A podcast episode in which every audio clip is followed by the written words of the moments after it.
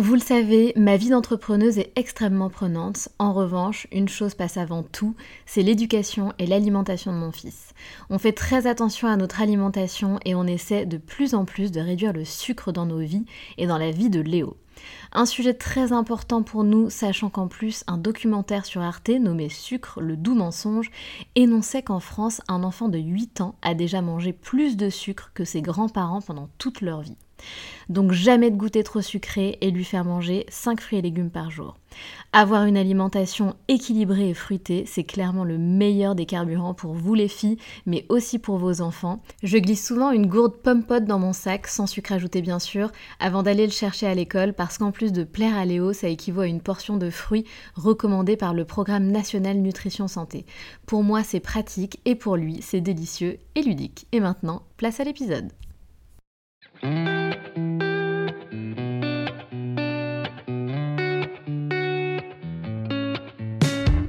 Salut, je suis Sandra et je te souhaite la bienvenue sur le podcast qui va te donner envie de réaliser tes projets et même tes rêves les plus fous. Notre mission, t'apporter de l'inspiration. J'échange avec des femmes qui ont osé s'écouter. Choix de vie audacieux, parcours atypique, projets fous, elles nous dévoilent tout sans filtre. L'idée, à travers chaque épisode, c'est d'adoucir tes peurs pour les remplacer par de l'audace et de l'enthousiasme. Du mouvement, du bruit, de la fumée, laisse-toi entraîner par les locomotives.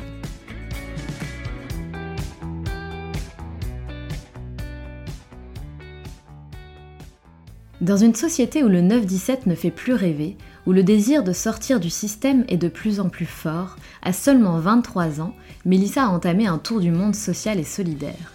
En ce moment même, elle se trouve en Thaïlande, à Koh Chang, et fait du bénévolat dans un refuge pour chiens. Dès ses études, les inégalités sociales et l'urgence climatique occupent de plus en plus les pensées de Melissa. Ce tour du monde a un objectif important puisqu'elle espère que cette expérience lui permettra de trouver un sens à sa vie. Elle ne se voyait pas prendre un CDI à Paris suite à l'obtention de son diplôme et suivre une voie qui n'avait ni sens ni saveur à ses yeux, et laisser tant de questions en suspens. Comme elle l'explique, elle souhaite aussi jouer un rôle de cobaye pour savoir où cette aventure va la mener. Elle n'a pas envie, dans dix ans, de faire cette fameuse crise de la trentaine et se demander si elle est heureuse dans sa vie pour finalement tout plaquer pour ses passions. Elle préfère trouver sa place à 20 ans pour toucher du doigt le plein épanouissement le plus rapidement possible. Se retrouver face à elle-même pour apprendre à se connaître. Pour répondre à toutes ces interrogations et poursuivre sa quête, elle décide de faire ce tour du monde en mode slow travel et de faire un volontariat par pays. On ne parle pas ici d'un voyage de quelques mois ou d'un an, mais plutôt d'un voyage sur 3 ou 5 ans. Mais alors pourquoi Mélissa a-t-elle ce courage et cette détermination de mener un tel projet du haut de ses 23 ans?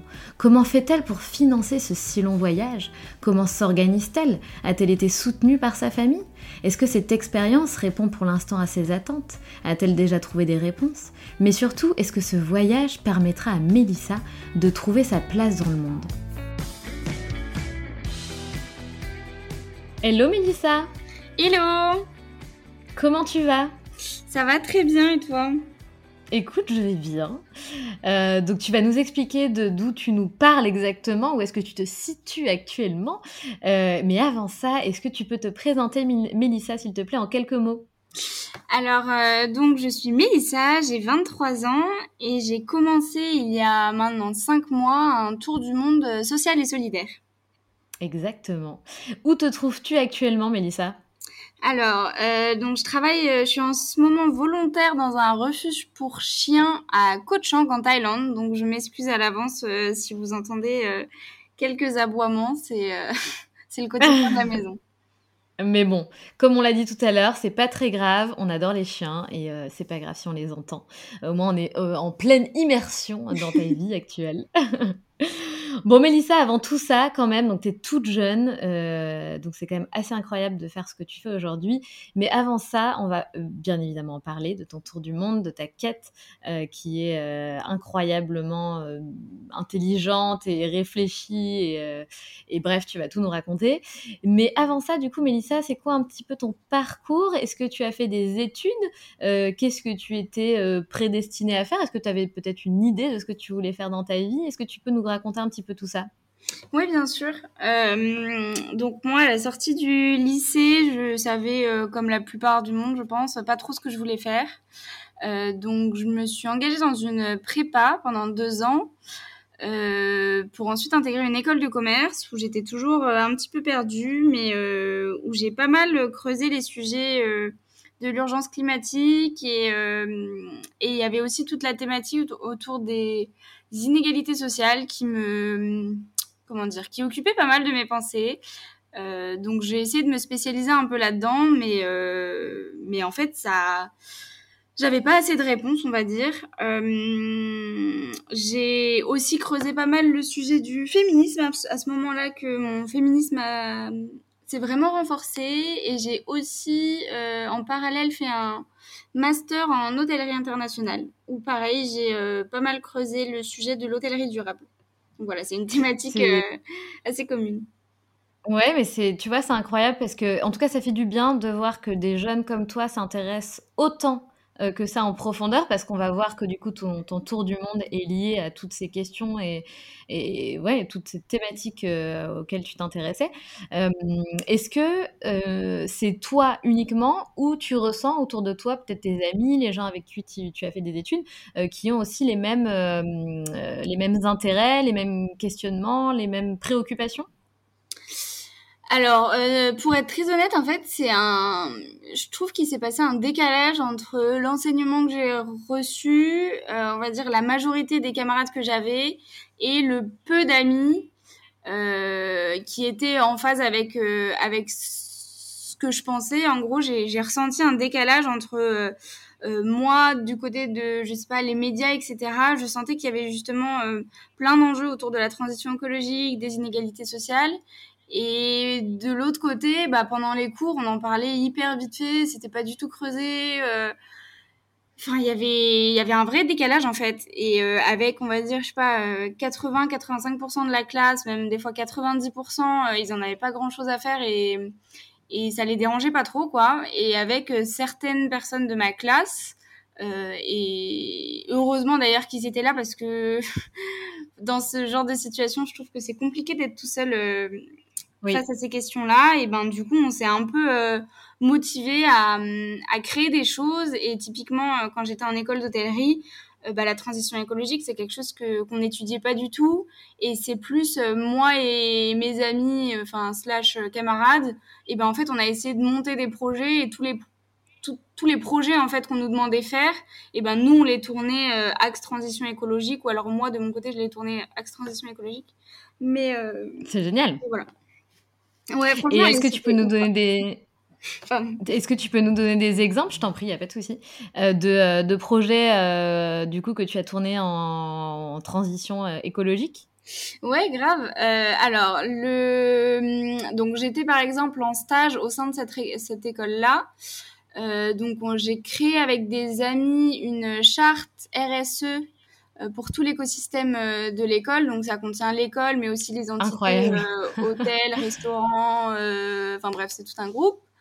Ensuite, qu'est-ce qu'on a fait? On a fait, dans le cadre d'un projet, on a écrit un livre blanc avec quatre de mes camarades sur justement les espaces communs hôteliers. Et moi, je m'occupais du coup de toute la partie développement durable et en quoi aujourd'hui dans les hôtels il y a quelque chose à faire vraiment dans les espaces communs et en quoi il y a certains hôtels qui s'emparent déjà, euh, par exemple euh, sur les toits, ils vont faire venir des ruches, euh, ils vont faire des potagers partagés avec les voisins, enfin bref, comment on engage la communauté autour de, comment on fait venir en fait les habitants d'un quartier dans l'hôtel pour en faire un lieu avec une portée écologique. Donc je trouvais ça super intéressant. Incroyable, oui. Et, euh, et après, euh, ouais, bah, plein d'autres petits projets.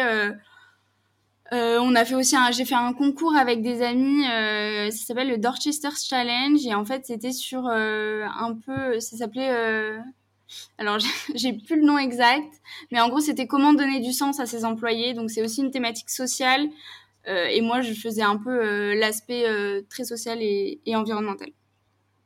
C'est génial. Tu sais, en plus, bah non, tu ne le sais pas, mais moi, en fait, je viens de, de l'hôtellerie à la base. Ok, euh... Donc, ça me parle beaucoup. Euh, alors, moi, j'ai pas fait une école hôtelière, j'ai fait une école de, de commerce, j'ai fait Schema, que tu dois connaître. Voilà. Et, et, après, je suis rentrée dans le monde de l'hôtellerie luxe et, et, haut de gamme. Et en fait, c'est vrai que c'est des questions qu'on se posait, donc notamment la transition euh, digitale, mais aussi la transition écologique. Et finalement, la transition digitale rejoint aussi parfois euh, ben, la transition écologique. Donc, euh, donc tout ça, c'est intéressant. Et je pense qu'il y a plus de, de, plus d'un groupe hôtelier qui serait qui serait ravi de t'avoir à bord avec toutes les idées que tu as et surtout l'investissement que, que tu mets là-dedans. C'est c'est incroyable. Vraiment, c'est bah merci, mais je me suis, je me suis vraiment demandé en fait si l'hôtellerie durable était possible, l'hôtellerie de luxe durable était possible. C'est une question auquel j'ai pas encore forcément répondu. Je pense que c'est possible à terme, mais euh, ça soulève plein de questions et je pense qu'il y a tellement de choses à faire que voilà, je pense que c'est super intéressant. Ouais, ouais, ouais, clairement. Et, euh, et, alors pourquoi tu penses que toi, Mélissa, euh, tu étais plus sensible à tout ça plutôt que d'autres? Est-ce que c'est peut-être lié à ton éducation? Euh, alors oui, je pense que bon, on a toujours été très euh, sensibilisés à, on va dire, la protection de la nature. Euh, ma mère, elle a toujours adoré la nature, donc on a toujours été baignés dans un environnement où euh, il fallait respecter la nature, il fallait respecter les autres. Donc je pense que ouais. Euh, après, je pense qu'il y a aussi beaucoup de j'ai réfléchi en même temps. Hein. Euh, Bien sûr. Je pense que ça vient aussi de plutôt mes connaissances, euh, on va dire mes camarades de classe après le lycée. Enfin, en fait, mes amis plutôt. Euh, des gens qui ont fait émerger. Enfin, moi, je dis souvent qu'on sème des graines quand on parle de transition écologique à des gens qui qui sont pas sensibilisés. Bah, moi, je pense qu'on m'a vraiment semé des graines au fur et à mesure. Des amis qui me parlaient de choses qui se passaient dans le monde où moi, bah, j'en avais pas forcément connaissance. Et du coup, bah, via les réseaux sociaux, j'ai commencé à creuser. Et à partir d'un, enfin, quand tu commences à creuser, en fait, l'information, elle est là, elle est. ah bah bien sûr, tu, peux, la trouver. Oui, ta, ta, vie, elle commence à changer euh, doucement. Et en fait, y a, je trouve qu'il n'y a pas forcément de retour en arrière. C'est un, c'est un peu un truc de passion, quoi. Et, euh, et à quoi tu fais référence quand tu parles de, de, de choses qui se passaient dans le monde dont tu as parlé? Alors moi je pense que je suis venue à l'écologie, euh, c'était des trucs genre la fast fashion par exemple, les conditions euh, sociales euh, liées à la fast fashion, les conditions, les conditions écologiques. Après on, on, un petit peu on en parlait en cours, il y avait un peu des trucs clés genre le coût écologique d'une production d'un jean ou des trucs comme ça. mais de mes souvenirs, c'était surtout mes amis qui me parlaient, aussi mes amis végétariens.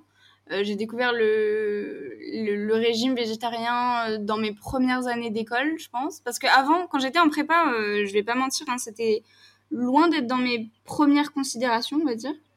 Bien sûr. Et donc c'est arrivé après et, et ouais, et ces amis-là qui m'expliquaient que bah eux, ils mangeaient plus de viande à la fois pour des raisons éthiques, environnementales et enfin, éthiques et environnementales euh, et, donc voilà, c'est venu petit à petit. Et en fait, quand tu t'intéresses à un sujet, je trouve que tu peux vite faire des liens vers d'autres sujets. Et ouais, moi, ça m'a, trop intéressé, donc j'ai commencé à, creuser un peu tout ça. Eh bien, c'est, génial. Et euh, donc, question, donc tu, tu, te commences à te poser des questions là-dessus, tu commences à, à creuser, à t'intéresser, à rechercher des informations de, de toi-même. Euh, et il y a quand même un gap entre ça et partir faire le tour du monde pendant cinq mois. Donc comment euh, comment ça s'est passé exactement? T'as as eu ton master en poche et boum, t'as pris ton sac à dos, t'es parti? Non, alors en fait, euh, faut revenir un an et demi avant. Que, avant un an et demi avant mon diplôme, donc on était en mars 2020, je crois. J'étais encore en école d'hôtellerie euh, et j'avais prévu de faire un stage à Bangkok, justement dans une euh, compagnie euh, hôtelière, pour travailler avec des architectes sur la conception d'hôtels durables. Donc un peu le stage de rêve que je rêvais trop de décrocher, etc. Et en fait, une semaine avant le départ, Emmanuel Macron annonce que les frontières sont fermées, la pandémie éclate, enfin bref, tout le monde connaît l'histoire. donc mon voyage est annulé euh, et donc, euh, beaucoup de frustration. Euh, et en fait, j'ai mis du temps, enfin, du temps. En fait, non, j'ai rapidement compris que la frustration, elle venait pas du stage en question, parce qu'en fait, j'avais réussi à négocier euh, un temps de stage beaucoup plus court. J'étais censée faire, je sais pas, six mois de stage. En fait, j'avais négocié trois mois de stage pour pouvoir voyager un mois avant et un mois après en Asie. Et en fait, je me suis dit, mais Mélissa, t'as pas ton stage, bon, c'est très intéressant, blablabla, mais en fait, toi, ce que tu as vraiment envie de faire, c'est de voyager. Donc, pourquoi est-ce que quand euh, le monde réouvre, est-ce que tu ferais pas un tour de l'Asie en sac à dos? Et euh, je sais pas, ça devait être deux jours après, je me suis dit, mais en fait, euh, tant qu'à visiter l'Asie, pourquoi est-ce que tu ferais pas un tour du monde? Donc voilà, c'est l'histoire de la naissance de ce tour du monde. Et en plus de ça, c'est euh, l'histoire aussi. Euh, tu as dit une phrase qui, qui, était très belle. Tu m'as dit euh, que le fait de faire un tour du monde te permettrait de trouver un sens à ta vie finalement. Ouais, complètement. Bah, du coup, en fait, je me suis dit. Comment ça en fait, je trouve que cette question-là et cette pression aussi de la société de trouver un le job de ses rêves, etc. Moi, j'avais pas envie de suivre. Euh, je me voyais déjà en fait à la fin de mon diplôme euh, devoir prendre un CDI, je sais pas à Paris ou à Lyon, dans une grande boîte. Euh, les choses un peu où on attend tout le monde, quoi. Et alors que moi, en fait, j'avais aucune idée de ce que je savais, enfin de ce que je voulais faire vraiment. J'avais fini euh, mon diplôme avec une alternance, donc euh, je connaissais un peu le monde professionnel, mais en fait j'avais envie de tester plein de trucs euh, et, et j'avais un peu envie de fuir justement ce ouais cette pression de la société qui me disait bah voilà il faut faire un CDI dans une grande ville que tu ta petite ville bien rangée etc moi j'avais trop envie de prendre mon sac à dos et d'explorer tout ça parce que comme je le disais avant bah mes études elles m'avaient fait éclore tellement de questions et je me suis dit, il y avait aussi quelque chose euh, que je m'étais dit, c'était que j'ai eu la chance du coup de, bah, je sais que c'est un privilège de naître en Europe, d'avoir une éducation, d'avoir pu faire des études supérieures, etc. J'en suis super reconnaissante. Mais euh, je pense aussi, enfin, je sais aussi que j'ai eu une, une éducation euh, européocentrée et, euh, et, comme moi, les enjeux qui m'intéressaient, c'était les enjeux environnementaux ou les conséquences, euh, par exemple, du réchauffement climatique, on les voit aujourd'hui dans les pays en développement, bah, j'avais envie d'aller voir par moi-même ce qui, ce qui se passait et pas d'être forcément biaisée par euh, des, on va dire, un enseignement ou des, une communication européenne ou occidentale. Donc voilà, j'avais envie d'aller voir par moi-même. Tout à fait. Et je pense que ta parole est représentative aussi de euh, beaucoup de, jeunes diplômés aujourd'hui. Euh, donc tu, expliques, j'ai adoré euh, quand tu m'as expliqué ça, tu me dis, moi je suis aussi un cobaye pour voir à quoi cela va me mener. Est-ce que finalement tous ces voyages, c'est un, moment un moyen de, trouver ta place dans le monde? Ça, c'est son tes mots hein, que je reprends. Et je trouve ça incroyable. Et, tu as raison, aujourd'hui on est dans, une société, surtout vous les, les jeunes diplômés, mais même nous, euh, les, trentenaires, euh, on a envie de sortir du système, on a envie de sortir du 9-17 heures, on n'a plus envie de donner euh, corps et âme pour un employeur qui nous donne peu de reconnaissance et pour lequel on a une boule au ventre pour lui demander de poser deux semaines de vacances. On a envie de créer notre liberté financière et, de trouver en fait ce qui nous anime au quotidien, quoi. Ouais, exactement. Et moi, pour être très honnête, c'est un peu mon entourage, on va dire la génération un peu au-dessus de moi, donc justement les trentenaires, où je me suis dit en fait j'ai pas envie d'avoir une crise de la trentenaire euh, de la trentaine ou une crise de la quarantaine à me demander euh, parce que c'est souvent ça en fait. Une crise de la trentaine ou de la quarantaine c'est de se dire bah au final est-ce que je suis heureux dans ce que je fais? Et euh, et euh, bah finalement j'ai depuis que je suis petit j'ai rêvé d'être jardinier. Bah vas-y j'abandonne tout et je suis jardinier. Sauf qu'en fait Exactement quand t'as 30 ou 40 ans les contraintes elles sont beaucoup plus grosses. T'as des enfants t'as potentiellement une maison à payer etc je me suis dit moi j'ai envie d'avoir une crise euh, enfin j'ai pas envie d'avoir une crise de la trentaine ou du moins j'ai envie d'avoir une crise je sais pas de la vingtaine. Et comme ça bah en fait je suis tranquille. Je pars du principe que enfin en fait, je, pense que voyager, ça m'aide à trouver ma place parce que je pars du principe que suivre ses passions, euh, c'est un moyen sûr de, d'aller à la poursuite de son bonheur, en fait. Et, euh, et, je dis que je veux être un peu un cobaye parce que je veux aussi montrer que c'est pas facile tous les jours, mais que en fait, je pense que c'est forcément un pari qui va être gagnant dans le sens où je me rapproche d'activités qui, moi, me font vibrer mon cœur tous les jours. Là, par exemple, je suis dans un refuge pour chiens en Thaïlande. Ben oui, il y a plein de contraintes euh, liées. Voilà, je sais pas trop comment je vais voyager le mois prochain, euh, le Covid, etc. Mais franchement, tous les jours de ma vie, je me dis, euh, c'est le meilleur choix que j'aurais pu faire, quoi. Mais c'est génial, tout ce que tu dis, Mélissa, c'est génial. Et, euh, et je, rebondis, euh, je rebondis sur ce que tu as dit. Tu as dit, euh, moi, je veux pas faire une crise de la trentaine. Bah, c'est marrant parce que moi, je me disais, moi, je veux pas faire une crise de la quarantaine. Et tu vois, chaque génération apprend quelque chose à la, à la génération qui arrive c'est incroyable en fait euh, et c'est génial. Et, là, t'es pas en train de faire une crise. Tu disais, je préfère faire ma crise maintenant, mais au contraire, tu es justement en train de trouver quels sont tes dons, quelles sont tes appétences, quels sont euh, tes talents, tes passions, pour effectivement toucher du doigt ton bonheur le plus rapidement possible. Ouais, et moi je trouve ça beau en fait qu'on soit autant à vouloir se poser des questions et à et pour être honnête, euh, je, l'ai compris en, en, vrai récemment, mais le fait de partir à l'autre bout du monde, ça m'aide aussi à me mettre un peu dans une bulle et à m'éloigner de ce que, ben, comme on disait tout à l'heure, euh, ce que la société euh, impose entre guillemets et prendre le temps moi avec moi-même c'est aussi pour ça que je pars toute seule c'est d'être moi avec moi-même et de faire un point sur ok bah ça t'aime bien ça t'aime pas trop euh, et sans avoir, euh, je sais pas, la pression de devoir chercher un travail, euh, les parents qui vont me demander comment je fais pour survivre le mois prochain avec mon... Enfin bref, c'est c'est vraiment un temps pour soi qui, je pense, est capital pour... Enfin, je suis en train de construire ma, ma carrière professionnelle, mais juste avec différents hum, critères, je pense, que ceux que la société peut imposer, quoi.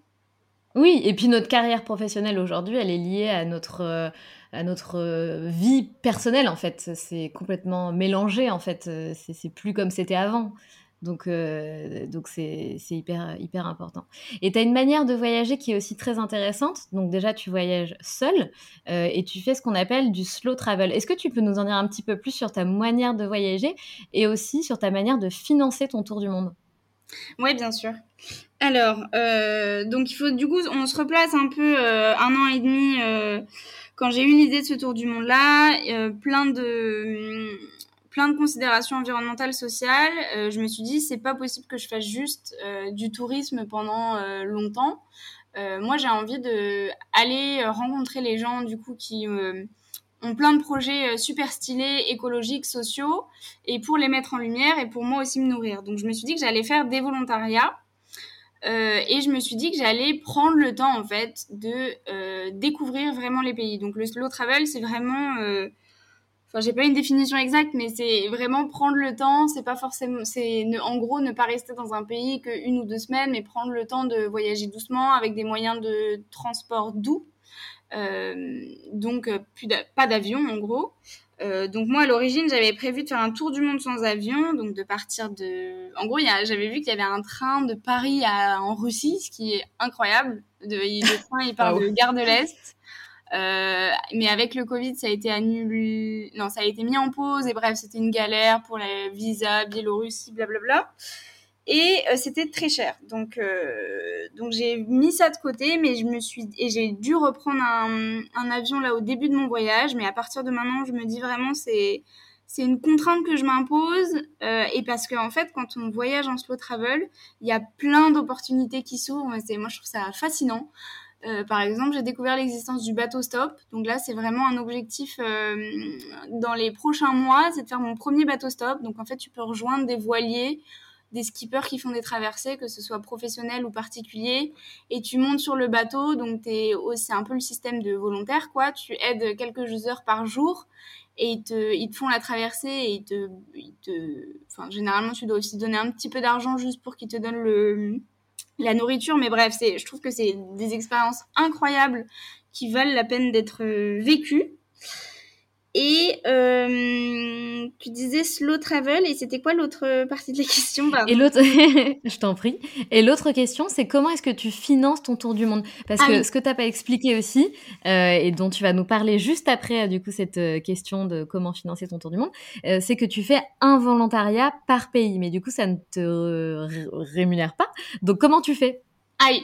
Donc, euh, pareil, on revient euh, un an et demi euh, au moment où j'ai eu l'idée de ce tour du monde. Je me suis dit qu'il fallait. je sentais que c'était un peu urgent. J'avais envie de partir et j'avais littéralement, je crois que j'avais 50 euros sur mon compte épargne. Donc, je me suis dit qu'il fallait que je me bouge. Et ma dernière année d'études, c'était alternance. Donc, en fait, je me suis dit, c'est génial.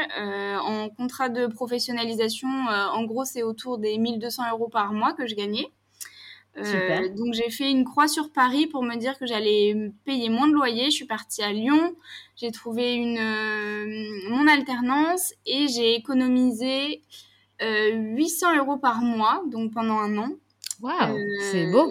Ouais, donc je, franchement, c'était pas simple tous les jours, mais c'était, c'est largement faisable. Enfin, j'allais pas au resto tout, j'allais pas au resto du tout euh, j'allais moins au bar euh, je faisais des apéros à la maison euh, enfin bref ça avait des contraintes mais mais c'est c'était possible. Et du coup parce que j'avais regardé sur internet en gros un budget tour du monde c'était 10 000 euros en version backpack quoi Sauf que euh, je sais pas pourquoi, en fait, généralement les tours du monde c'est à peu près autour d'un an, c'est ce qu'on voit. Enfin, les données du monde c'est pour un an.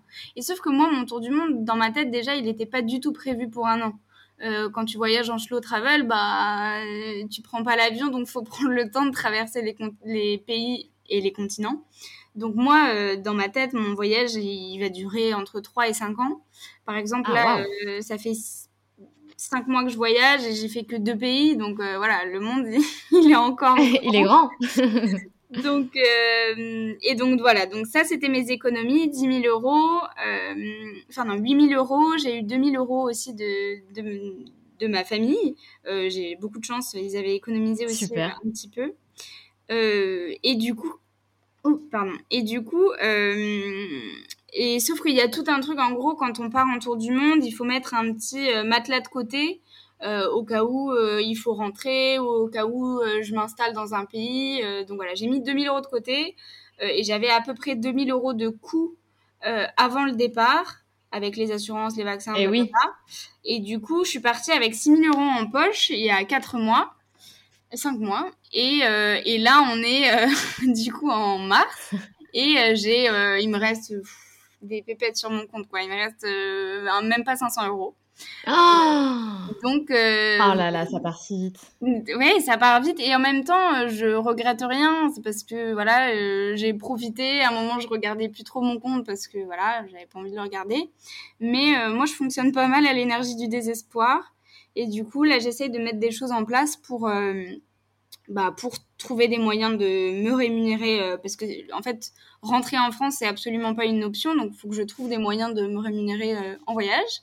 Donc, j'ai ouvert mon statut freelance euh, il y a deux mois. Euh, je commence à essayer de trouver des volontariats où je pourrais me faire rémunérer. Donc, euh, je propose pas les mêmes missions qu'un volontaire classique, on va dire. je travaillerai plus d'heures sur des projets, plus du management de projet. Donc voilà, j'essaye de trouver des solutions. C'est bien. Et est-ce que tes missions euh, de volontariat incluent par exemple le t'es nourri, blanchi, mais tu gagnes pas, euh, mais tu n'es pas rémunéré? Ben, en théorie, euh, c'était comme ça que je l'avais planifié. Dans la réalité, j'ai commencé par le Népal. Et en fait, le Népal, j'ai rencontré un Népalais qui était incroyable et qui m'a emmené dans sa famille, etc., qui m'ont hébergé. Euh, sauf qu'en fait, il m'a, je, lui ai, je lui ai demandé de me positionner sur des missions de volontariat parce que j'avais envie d'agir. Et en fait, euh, et en fait, il m'a positionné sur des missions de, enfin, des assos qui avaient besoin d'aide ou des structures qui avaient besoin d'aide, euh, mais où le volontariat n'était pas mis en place. Donc en fait, c'était, j'avais pas vraiment logement et nourriture inclus. C'était plus lui qui se débrouillait pour me fournir tout ça. Et du coup, moi, euh, bah, je l'emmenais au resto pour le remercier, euh, je donnais de l'argent à sa famille, enfin bref, j'essaie de contrebalancer. Donc en fait, ce, ces volontariats-là, ils m'ont clairement euh, coûté plus d'argent que, que prévu, beaucoup plus d'argent que prévu. Mais par exemple, là, oui, en Thaïlande, du coup, j'ai, je me suis forcée à prendre un truc où là, par exemple, on a le logement qui est inclus. donc on paye pas de logement, on a un scooter qui nous est prêté et par contre j'ai juste à me soucier de ma nourriture tous les jours. Donc euh, franchement, il y a petit. Bien sûr. Bien sûr, non mais c'est clair. Et d'ailleurs, est-ce que tu peux nous emmener un petit peu avec toi? Quelles sont les, missions de, de volontariat que tu as fait jusqu'à présent? Oui, bien sûr. Alors, euh, donc j'ai commencé au Népal. Euh, j'étais un peu surexcitée des volontariats. J'avais envie de tester plein de choses.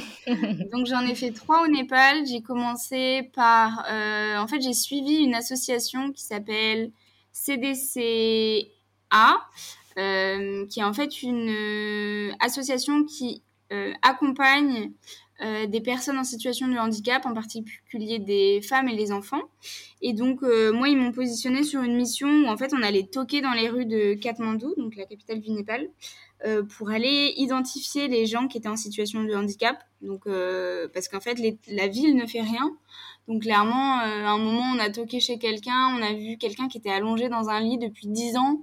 Euh, parce qu'il ne pouvait pas bouger, c'était sa famille qui s'occupait de lui, mais ben, la mairie, ne... enfin, personne ne l'aidait, quoi. Donc c'était des situations assez. Voilà. Euh, ensuite, deuxième projet, j'ai été, euh, j'ai fait du nettoyage d'un lieu saint hindou, Pashupatinath. Donc ça, c'était genre ramasser les déchets, quoi, pendant deux semaines. Et ensuite, la plus grosse mission, c'était un mois où je, je me suis retrouvée prof d'anglais dans les montagnes népalaises. Donc euh, très très intense. Ouais, c'était génial, c'était très très intense. Je m'attendais pas à me retrouver. Euh, enfin, j'avais pas la prétention de me retrouver prof d'anglais parce que être prof c'est un métier et, et moi c'était pas voilà. Mais mais je me suis adaptée. C'était c'était vraiment incroyable. C'est dingue. Et donc aujourd'hui, et donc aujourd'hui, euh, je suis, je m'occupe de chiens. Donc je suis dans un, dans un refuge pour chiens à Cochang où il y a 13 chiens. Euh, anciennement victimes de violences, d'accidents ou abandonnés. Et du coup, voilà, on, passe notre quotidien à les promener, à les nourrir et, euh, et à leur faire des câlins. Donc c'est franchement euh, un des meilleurs jobs que j'ai jamais eu. tu m'étonnes. Et il y en a plus d'une qui, qui doit t'envier, c'est certain. ou qui va t'envier en écoutant, en écoutant ton, ton témoignage. en tout cas, c'est bluffant, Mélissa. Tu es, es, toute jeune. je pense que tes parents doivent être hyper fière de toi. En tout cas, euh, tu peux l'être. Enfin, moi, je trouve que c'est incroyable ce que tu fais. Et comment tu expliques, euh, justement, ça m'amène à cette, cette question-là, comment tu expliques que tu, entre guillemets, aies aujourd'hui les épaules de faire un tel voyage toute seule? Euh, T'as pas peur? Tu te sens jamais en insécurité? T'as pas eu peur de partir? Pourquoi toi, Mélissa, t'arrives à, à faire un voyage comme ça, à faire des missions de volontariat, à traverser le monde solo? euh, c'est une grande question. Euh, pour être très honnête, j'ai un peu l'impression qu'il y a un feu qui a commencé à émerger dans mon cœur et qui me pousse en fait. C'est quelque chose. Euh, j'ai découvert le voyage solo il y a deux ans, un peu plus de deux ans, où j'avais fait juste une semaine en Grèce. Je m'attendais à passer une semaine toute seule. Enfin, j'avais fait le deuil sur mes relations sociales, mais bon, j'avais besoin de prendre du temps parce que mes copines n'étaient pas dispo et que j'avais quand même envie de vacances. J'ai fait des rencontres incroyables euh, qui m'ont montré en fait à quel point voyager solo c'est jamais être toute seule. Vraiment, euh, même les fois où tu veux être le plus seul, euh, c'est là généralement où tu es le plus entouré. Enfin, c'est vraiment c'est incroyable de voyager toute seule et surtout ça, enfin moi ça m'a énormément aidé à mieux me comprendre, à savoir ce que je voulais à savoir qui je voulais être. Et, euh, et, du coup, en fait, pour moi, il n'y avait qu'une option possible, quoi. Prendre son sac à dos, prendre son caméscope et, aller découvrir le monde. Et, euh, et je voyais pas.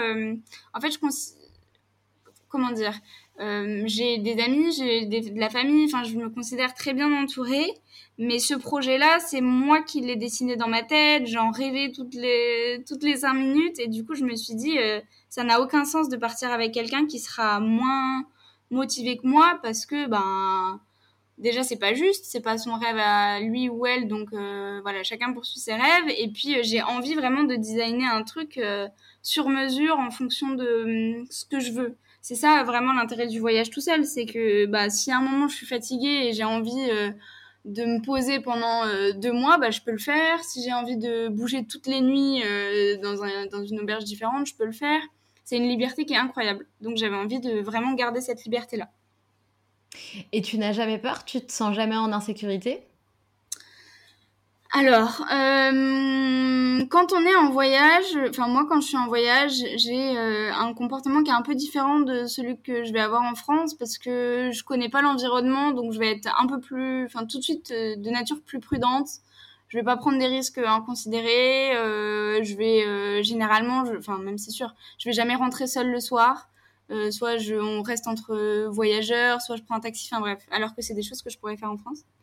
Après, ça soulève, je trouve, un sujet beaucoup plus large qui est en fait, de manière générale, je me sens pas en sécurité Euh, mais peu importe où je suis dans le monde. Euh, Parce que une en femme. France, je me sentais pas en sécurité euh, dès que je prenais le métro, dès que je me baladais en ville. euh, donc, euh, donc c'est quelque chose. Enfin, en fait, je me suis dit, soit tu restes enfermé chez toi et tu gardes ces insécurités-là, soit bah, tu fais avec et tu vas justement voyager toute seule. Pour moi, c'est aussi un, moyen de montrer que c'est possible, que la place des femmes n'est pas justement euh, à rester enfermée chez elles dans la cuisine ou plus largement. euh, Enfin, en fait, c'est à nous de prendre euh, de l'espace et de montrer qu'en fait, on peut prendre contrôle de sa vie et on, c'est pas à nous d'a- d'avoir peur quand on voyage toute seule, en fait.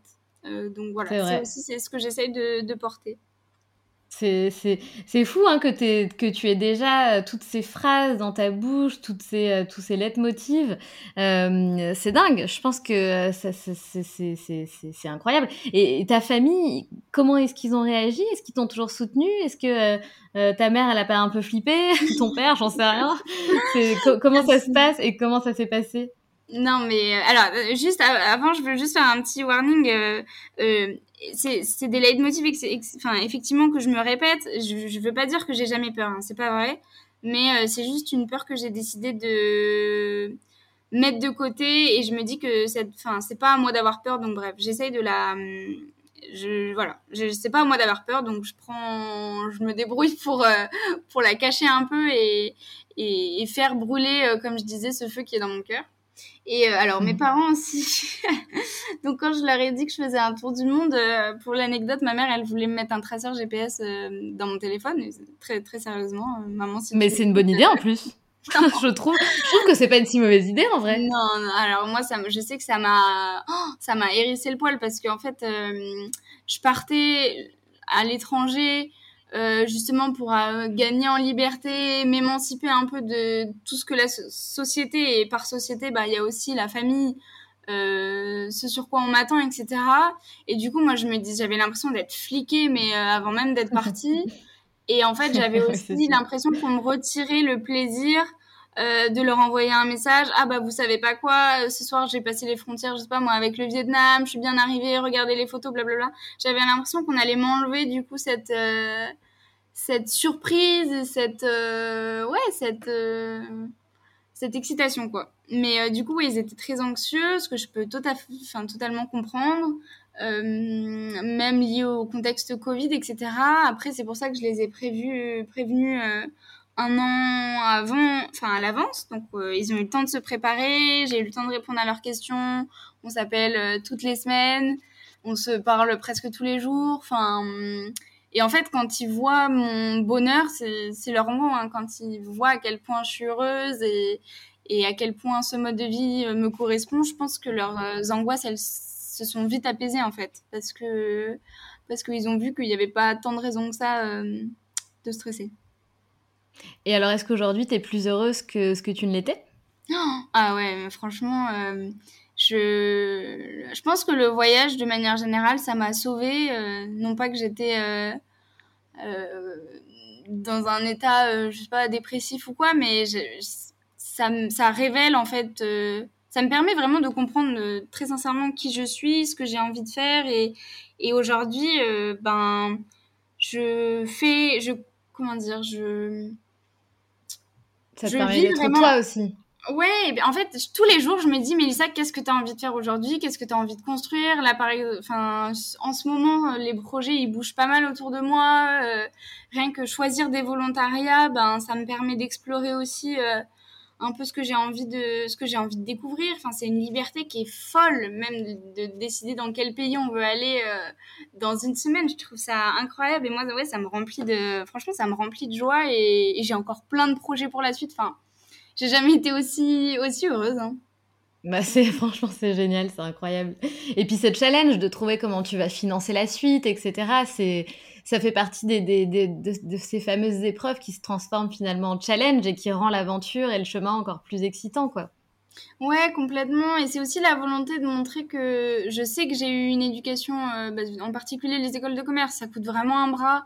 Et, Ah euh, et, et je sais que j'ai eu de la chance de faire ça, mais en fait, j'ai aussi envie de montrer que le voyage que j'ai construit, bah, en fait, il peut se faire avec un budget qui est, euh, enfin, pas tout le monde peut le faire parce que bon, tout le monde a des vies différentes, etc. Mais moi, je l'ai fait avec un salaire de 1200 euros par mois et j'avais euh, aucune aide à part la CAF et ma prime d'activité, quoi. Donc, euh, c'est aussi montrer que euh, quiconque veut partir à l'aventure, même si c'est pas pour 5 ans, ça peut être pour un mois, et ben en fait, c'est faisable. et voilà, c'est un peu euh, vulgariser quoi. Le, voyage euh, le voyage seul le voyage euh, bon loin c'est pas la meilleure des choses avec les, enjeux climatiques mais voilà c'est aussi montrer que, c'est possible et que c'est pas qu'un truc de riche. Parce que franchement moi le, nombre de remarques que j'ai entendues oh, tu pars 5 ans pour un tour du monde tu dois avoir des parents super riches tu dois avoir un compte en banque à 5 chiffres encore une fois, là, mon compte en banque, euh, personne n'a envie de le voir, quoi. vraiment, euh, j'ai envie de le regarder tous les jours. Hein. Mais tu vois, je trouve ça super aussi, euh, ta transparence et ton honnêteté vis-à-vis de, de l'argent et de ton financement par rapport à ce voyage. Je t'en remercie parce que je pense que ça va faire beaucoup de bien à toutes les mmh. auditrices et elles vont se rendre compte et, finalement, et c'est ce que beaucoup disent hein, dans, dans, les témoignages, tu vois, euh, qu'on peut faire beaucoup de choses et que non, on n'a pas forcément besoin de, de venir d'une famille aisée euh, pour, euh, pour poursuivre nos rêves, comme tu le disais tout à l'heure. et c'est bien d'avoir ce genre de témoignage, tu vois, où, tu es transparente et, et, tu dis clairement ce qu'il en est de ton compte en banque. Donc, je te remercie pour ça, vraiment. Ouais, avec plaisir. Mélissa, euh, tu as une chaîne YouTube, il me semble. Euh, qu'est-ce que tu fais sur cette chaîne YouTube? Est-ce que tu communiques sur ton... Justement, c'est dédié à ton tour du monde?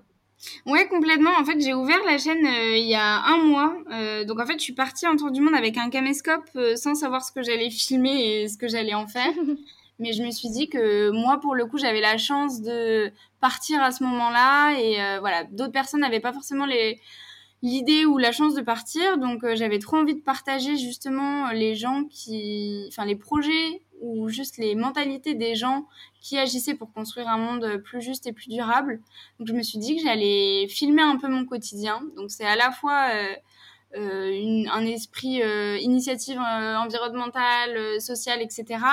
Mais c'est aussi le quotidien d'une fille de 23 ans qui part en tour du monde et qui se pose plein de questions, les galères et c'est aussi justement euh, tout ce processus. Enfin, j'ai envie d'être très transparente sur le processus de trouver un sens à sa vie.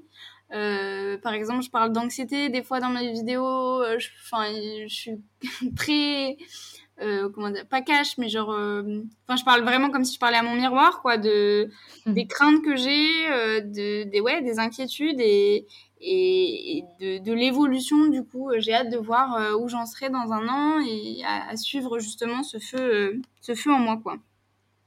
C'est génial. Franchement tu, tu, peux être fier de toi. Ce que tu fais ça ça t'apporte beaucoup et tu vas apporter beaucoup aux autres euh, je pense. Et surtout tu vas faire des rencontres incroyables. Je pense que tu en fais tous les toutes les semaines. Ça doit être complètement dingue non, franchement incroyable. Je suis, super heureuse de te recevoir, euh, Mélissa, à mon micro. J'espère que tu vas avoir plein de retours euh, euh, de nos éditrices qui, vont souhaiter échanger avec toi. Ça serait, ça serait vraiment super. et pour finir, on a donc deux questions rituelles dans ce podcast, comme je t'ai dit tout à l'heure. Donc la première question, c'est est-ce que tu as un mantra ou une philosophie de vie? Alors, j'ai un mantra, ouais. Euh, je veux pas casser l'ambiance parce que je sais que des fois je le dis et ça casse l'ambiance, mais moi ça a littéralement changé ma perception de la vie. Euh, c'est on est tout seul et on meurt tout seul. Donc je m'explique quand même. Euh, en gros, c'est le principe de se dire dans la vie, littéralement, on est tout seul et on dort tout seul le soir, on est tout seul avec ses pensées dans son lit, même si voilà, on a un chéri, des copains, etc ben on pense tout seul et on va mourir tout seul, c'est une réalité. Donc en fait, la vie, elle vaut le coup d'être vécue littéralement que pour soi parce qu'on ne pourra jamais faire des suppositions sur ce que son entourage euh, voudra qu'on fasse ou voilà les attentes que les autres ont de nous. En fait, ça il faut vraiment s'en séparer euh, et vivre une vie euh, à 100% juste pour ce qui nous anime nous. Je pense que voilà, c'est moi c'est quelque chose qui a un peu changé ma vie. Donc si je peux le si ça peut aussi euh, faire écho à certaines personnes, euh, je le, diffuse.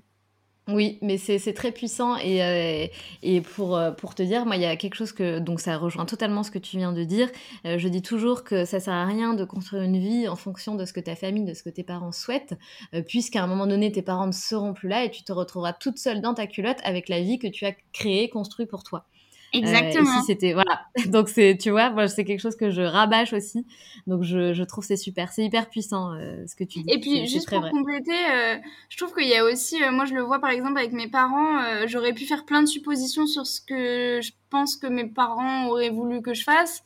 Et en fait là quand je vois ben eux leur bonheur quand ils me voient moi heureuse je me dis bah en fait euh, ça c'est moi qui l'ai construit et, et j'aurais pas pu le prédire quoi. Donc euh, en fait je pense que le bonheur il est beaucoup plus puissant que qu'on peut imaginer. Euh, quand on fait quelque chose qui nous tient à cœur on le voit tout de suite les gens passionnés ben il y a des foules qui les suivent quoi parce que ils dégagent quelque chose de hyper enfin c'est des aimants. Donc en fait je pense que c'est vraiment que ça qu'il faut suivre c'est vrai. Et que de toute façon, que, nos parents, ils seront heureux si on est heureux au final. Peu importe ce qu'ils attendaient de nous à la base. Exactement. Donc euh, ouais, non, non, c'est super. Euh, parler avec toi, Melissa, c'est un vrai bonheur. Qu'est-ce que tu voulais faire quand tu étais petite fille? Quand j'étais petite, euh, alors, j'ai voulu arrêter, je crois que c'était l'école primaire pour devenir caissière, il me semble. Et mmh. après, ma grande passion, c'était de euh, je voulais être cuisinière. J'ai toujours adoré la nourriture. Euh, je suis vraiment une grande, grande fan de, tout ce qui est en lien avec la nourriture. Donc, euh, c'est aussi pour ça que j'ai suivi un peu mon cœur et j'ai fait une école d'hôtellerie. C'était un peu lié. Et donc, est-ce qu'aujourd'hui, tu as l'impression de, par exemple, ta, ta passion pour, la cuisine, est-ce que tu, as envie de visiter de différents pays pour aussi tester leur culture, leur nourriture, t'imprégner de tout ça finalement? Ouais, carrément. C'est, je trouve que c'est un moyen incroyable de découvrir des nouvelles façons de cuisiner et aussi de rencontrer surtout des nouvelles personnes. Là, par exemple, je suis dans un volontariat où il y a euh, une Australienne, euh, une Bolivienne, une Espagnole, une autre Française. Mhm. Euh, et des Argentins. Donc en fait, on se fait tout le temps des plats ensemble. C'est un hyper bon moyen de, de, de, de, partage en fait. Et, euh, et aussi il y a la moitié de la maison qui est végane donc c'est aussi pareil euh, un moyen de découvrir d'autres façons de cuisiner de voir que bah, c'est pas si difficile que ça du tout et que c'est super bon. Enfin je trouve que c'est un moyen d'ouvrir l'esprit qui est, euh, qui est incroyable la nourriture et, et, un moyen de réunir les gens aussi. Donc je trouve ça trop bien. Mélissa, je, je, te le redis une dernière fois, c'était vraiment un bonheur de t'avoir à mon micro. c'est un bonheur partagé. c'est génial, je suis très très heureuse de, t'avoir trouvé sur les réseaux. Euh, je te souhaite une très belle continuation dans ta quête et dans ce voyage incroyable. Euh, et puis je te dis à très bientôt. Oui, et moi j'ai juste un mini point à dire. Euh, du coup, à les personnes qui nous écoutent, euh, si euh, vous vous questionnez sur le voyage solo et que vous avez envie de tenter l'aventure mais que vous avez trop peur, ce qui est tout à fait normal, n'hésitez pas à m'envoyer euh, un petit message pour demander des conseils. Enfin, moi j'adore euh, parler du voyage solo et, et à la fois des choses positives et mais aussi des peurs. Donc voilà, je serai une oreille attentive et, et j'aimerais trop partager partager. Euh, j'ai l'impression d'avoir trouvé le, la promotion de l'année, quoi, le bon plan euh, de, de, la vie un peu. Donc euh, voilà, si je peux le partager, n'hésitez pas, n'hésitez pas à me demander des questions. Eh ben le message est passé. Tu as bien fait de le passer. Salut Mélissa, à bientôt. À bientôt. Si tu as aimé cet épisode, je t'invite à laisser 5 étoiles et un commentaire sur Apple Podcast. Cela m'aidera grandement à augmenter la visibilité du podcast, mais aussi à le faire connaître. Tu peux aussi rejoindre la communauté sur Instagram pour ne manquer aucune actualité et également rejoindre le groupe d'entraide à la réalisation de projets sur Facebook qui s'intitule Les Locomotives Crew. À bientôt!